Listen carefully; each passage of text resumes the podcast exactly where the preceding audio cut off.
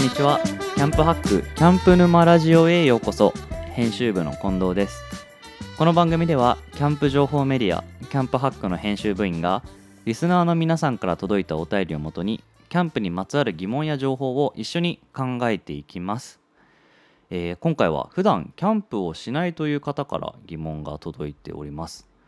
お便りネームロッタさん。こんにちは。私自身はあまりキャンプをしたことがないのですが今一緒に住んでる彼氏がキャンパーです、えーそこで質問です。キャンパーってどうしてたくさんキャンプグッズを買うのでしょうか？半年前に彼氏が新しいテントを買ったと思ったらついこの間もまた家にテントが届きました。確か去年もテントを買っていたし、えーそのさらに前の年にも新しいテントを買っていました。私からしたら正直どれも同じに見えるしテントなんて一つあれば十分じゃんっていうふうに思ってしまいます。キャンパって皆さんこうなのでしょうか、まあということで、まあ、すごい面白いお便りですよね。なんでキャンパーはこうたくさんギアを買ってしまうのかっていうことだと思うんですけどまさにこのキャンプ沼ラジオにふさわしい疑問だなっていうふうに思います。本当はね、まあ、しっかり吟味して余計なものは買わないっていうのはね分かってはいるしそれがベストだとは思うんですけど、まあ、我らキャンパーねなかなか難しくてですね、まあ、各有僕もあのテントめちゃくちゃたくさん持ってますね。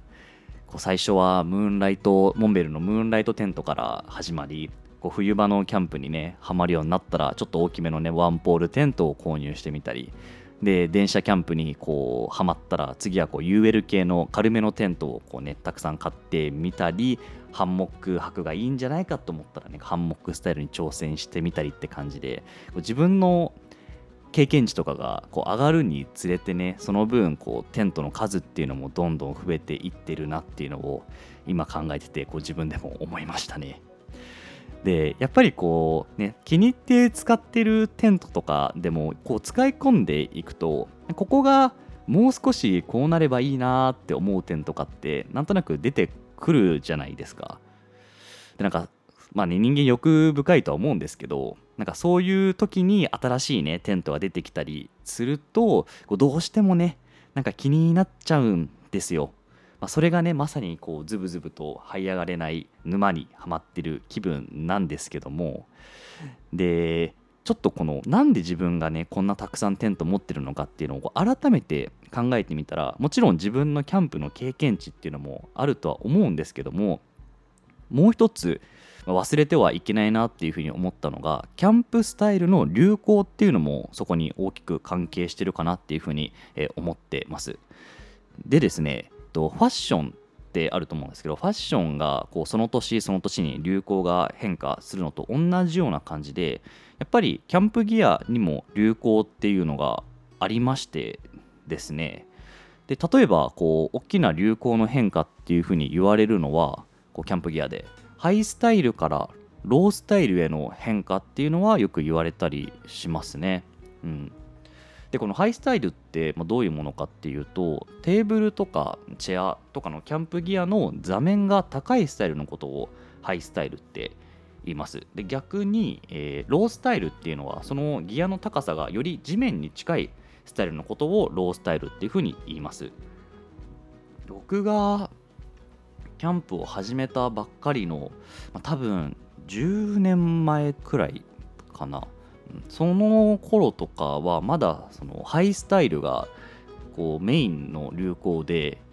でなんかこう足の長いなんかこう折りたためるチアを使ってる人が多いイメージでしたね。でもなんかそこら辺からだんだんあのヘリノックスとか有名なね折りたたみチェアのやつがあると思うんですけど、まあ、そういうのが誕生してきてでそのヘリノックスがこう座面が低めのチェアなんですけど、まあ、それが出てきたことによって、まあ、それに合わせてこうコンパクトな焚き火台とかテーブルっていうのが誕生してきてだんだんその周りのねキャンパーも、まあ、そういうこうハイスタイルなものからロースタイルなギアにシフトしていってですね。でこう周りがそれを使ってるとなんかやっぱりなんかこう周り見てねあおしゃれだなっていうふうに、ね、思うんですよ。でそうなるとねやっぱこう変え変えたくなってきちゃってまあもちろんこうそれまで愛用していたギアもあるんで愛着がねあるので、まあ、すごい迷うんですけどでもそういうこう流行を目の当たりにするとなんかそっちにね乗りたいっていう気持ちがなんか出てきちゃうじゃないですか。でまあテントとかでも、まあ、同じような感じで、まあ、今のキャンプブームがまだ来る前、まあ、ソロキャンプっって言葉があったかなかったかくらいの頃とか、まあ、その当時も一人でキャンプに来てる人ってもちろんいましてでもそういう人たちが使ってるテントって今とは違ってどっちかっていうとなんかこう山岳用の山登り用のテントを使ってる記憶が使ってた記憶がなんかありますねなんとなく。でなんかこう色も蛍光色の緑とかオレンジが多くてでなんかそこをそういうの人たちがいてだんだんキャンプブームが来たのと同時ぐらいになんかこうソロ用のワンポールテントが流行りだしてきてでそれに合わせてこうそのシェルターの中にちっちゃいテントを入れるカンガルースタイルとかが定着してったりあとは今だとなんか群幕とか呼ばれるこう武骨な感じのパップテントとかもすごい人気じゃないですか。でそういうなんかねこうテントのこう流行があってで同様にこう色もこう昔は10年前とかはこう蛍光色がメインだったテントもこうサンドカラーとかベージュとかあとホワイトとか、まあ、そういう感じのちょっとナチュラルな風合いのテントがやっぱり今人気でこう流行ってる感じはしますよね。ま素材そうだ素材とかもあのポリエステルがメインだったところにこう TC 素材コットンが入った TC 素材がこう流行ってそれをポリエステルを追い抜かす勢いで、まあ、今人気だったりするじゃないですか。でなんかこうこういう流行って多分こうキャンプに行く人だったら、まあ、キャンプ場もそうですし SNS とかでなんとなくねこう感じ取ると思うんですよ。で、まあ、そういうのを感じ取ってなんかやっぱりああの人他の人とは違ってなんかおしゃれだなみたいなあ最近こういうスタイル流行っておしゃれだなっていうのをこう見ていくとねこう自分のキャンプスタイルもちょっと新しくね変えてそっちやってみようかなって思ってきましてですね、まあ、そうなるとねね新しいギアが、まあ、どうしてもね増えてっちゃうんですよね。で新しいテントもねどうしても増えてっちゃうんですよね。うん。まあ、あとはなんかガレージブランドとかもねすごいこういろいろ出てきて、まあ、めちゃくちゃこれがね個性的じゃないですかガレージブランドとか。ねこうね、あと100均とかホームセンターとかもねギアをさ発売したりしてでこれがマジで心惹かれるものが多いんですよ。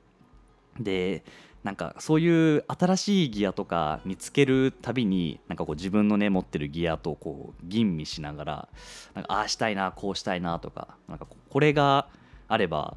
あれできるなとかこうなんかあでもこれは自分の持ってるもので代用できるなとかこうってあれこれこう新しいギアが出るために考えるんですけどでこのね考える時間